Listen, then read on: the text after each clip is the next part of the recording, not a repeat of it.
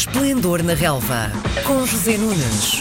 Hoje é segunda-feira, dia de recebermos o grande José Nunes na manhã da RDP Internacional. Bom dia. Bom dia, Miguel. Bom, olhando para as contas do campeonato, está entregue. não, não está entregue, mas uh, estou convencido que o Porto já não cai daqui abaixo da liderança do campeonato. É claro que há coisas uh, no futebol que nos surpreendem a toda a hora. Mas olhando para o calendário do Porto e para a vontade férrea que o Porto tem de voltar ao título de campeão que lhe foge quase há 5 anos, depois, francamente, acho que depois desta vitória ontem no Estádio da Luz, inteiramente justa e já lá vou, uh, o Porto, jogando com Vitória de Setúbal e Feirense em casa e fora dela com Marítimo e Vitória de Guimarães, na última jornada, mesmo tratando-se de duas locações com um grau de dificuldade razoavelmente elevado, francamente eu acho que o Porto já não vai perder pontos e que vai ser campeão. Mas é bom não perder de vista que o Porto perdeu os dois últimos jogos fora de casa antes de ter jogado ontem na luz.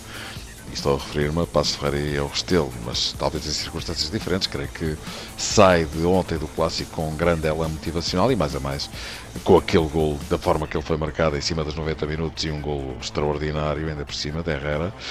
Francamente, eu acho que o Porto, a partir daqui, fica embalado para regressar ao título de campeão nacional. Bom, não percebendo, não percebendo eu nada da, da estratégia, eu fui ver o jogo uh, e uh, o Porto estava na segunda parte a fazer um ataque continuado e o único jogador que tem capacidade de ser rápido e jogar em contra-ataque foi substituído, a primeira substituição do Benfica.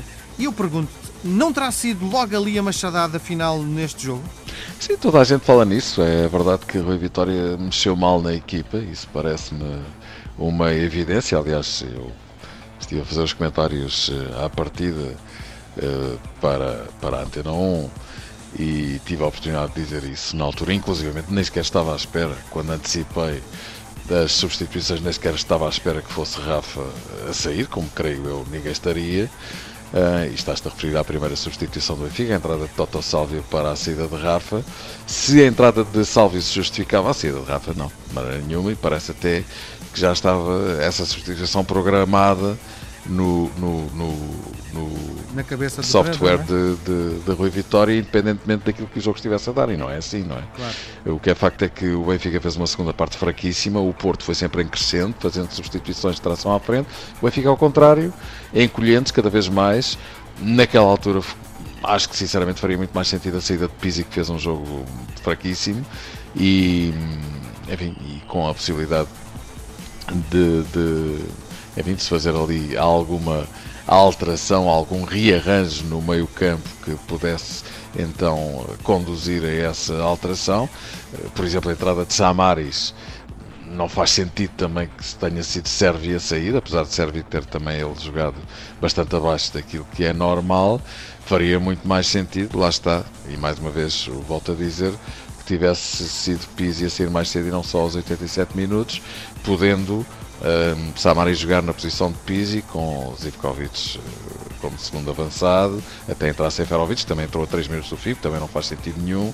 Quer dizer, se era para pôr dois avançados, não era em desespero de causa. Ou seja, tudo isto aponta no sentido do Rui Vitória ter percebido a impotência eh, do Benfica na segunda parte perante o crescimento do Porto e ter apostado no uh, empate, no 0 a 0. E quem joga para o empate normalmente perde.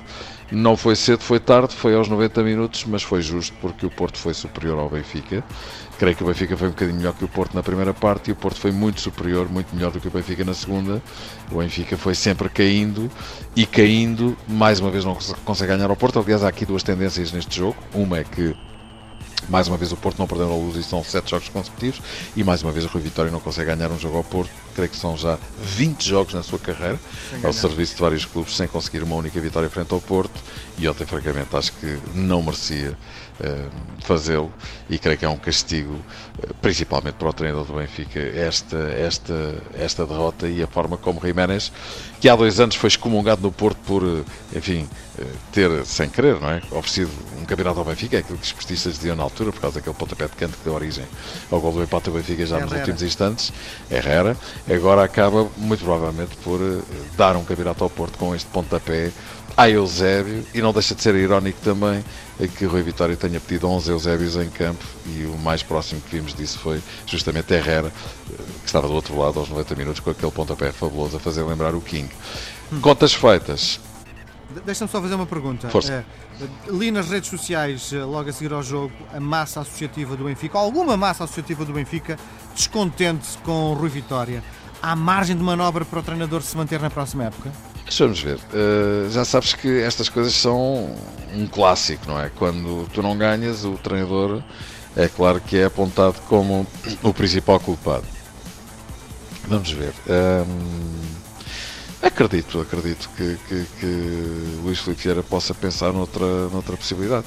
Porque vamos ver, se se confirmar que o Porto vai ser campeão, o Benfica não ganha rigorosamente nada esta temporada. Agora, o que é surpreendente é que até determinada altura uh, ficou a ideia de que o Benfica estava literalmente liquidado uh, perante os rivais.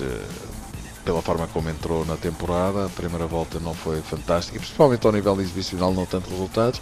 Uma Liga dos Campeões indescritível. Inexistente. Indescritível, não, não, não é compaginável com o prestígio histórico que o Benfica tem. Fazer seis jogos, seis derrotas, três delas em casa, zero pontos uma coisa inacreditável, afastado da Taça de Portugal, afastado da Taça da Liga, tinha que se agarrar ao campeonato. E o que é facto é que o Benfica até ontem fez uma segunda volta extraordinária, perdeu dois pontos no Restelo, e recorda-se que já várias vezes falámos aqui nesses célebres dois pontos que o Benfica terá perdido no Restelo se não lhe iriam custar o campeonato. Uh, agora, uh, enfim, começa, começa a fazer-se luz sobre isso. Foi um jogo que o Benfica poderia ter ganho, tal penalti que Jonas falha a 15 minutos do fim, poderia ter perdido, uma vez que o Belenenses mesmo em cima do final do jogo marca o gol e Jonas ainda vai buscar um empate já aos 98 minutos num livro direto, como te recordas, mas o que é facto é que o Benfica deixou cair aí dois pontos, até poderiam ter sido três, é um facto, e, e, e, o que é facto é que com esses dois pontos neste momento estaria igual ao Porto, em todo o caso, em desvantagem do confronto direto, porque esta questão dos dois pontos a mais que o Porto tem são três, três. porque é. o Porto empatou no Dragão e ganha na Luz. Agora, em relação ao futuro do Rui Vitória, não sei, é muito cedo, é prematuro para chegar a essa conclusão. Agora, se se confirmar esta tendência, eu estou convencido que isso vai acontecer, posso estar enganado, que o Porto com Setúbal e Feirense em casa, Marítimo e Vitória Guimarães fora, que não vai desperdiçar esta oportunidade que persegue há tanto tempo e com tanta força. E veja-se tudo aquilo que aconteceu ao longo desta temporada em nome desse objetivo, e acho que não é preciso pôr mais na carta, enquanto que o Benfica joga em casa com Tondela em Moreirense e tem deslocações a Estoril e Alvalade na penúltima jornada, e poderíamos falar um bocadinho disto, Miguel, é que o Sporting ganha ontem no Restelo, por 4-3, um, muito bem, creio que talvez não, não, não merecesse perder o jogo, mas lá está, o futebol não se compadece com esse tipo de situações, alguns problemas também de arbitragem e tal, mas uh, o que importa dizer é que o Sporting uh, teve também um fim de semana muito bom, não foi só o Porto, o Benfica é que ficou a perder em todas as frentes. Porquê? Porque o Sporting fica a 3 pontos do Benfica, e o Benfica fica à mercê de uma derrota em Alvalade para perder também em segundo lugar, ou seja, o acesso à Liga dos Campeões, Sim. mesmo que seja a terceira pela eliminatória. E nessas circunstâncias, e então responderei definitivamente à tua questão, creio que não há margem eh, para Rui Vitória, eh, perdendo o primeiro e o segundo lugar nas cinco últimas jornadas, se isso acontecer, acabou, não é? O Muito ciclo bem. do Rio Vitória. Portanto, vamos acompanhar com atenção o que é que se vai passar nestas quatro últimas rondas do campeonato. Parece-me que o Porto tem a porta aberta para regressar ao título de campeão nacional. Muito bem, vamos fechar por hoje. Um grande abraço. Um grande abraço e boa semana, Miguel. Obrigado.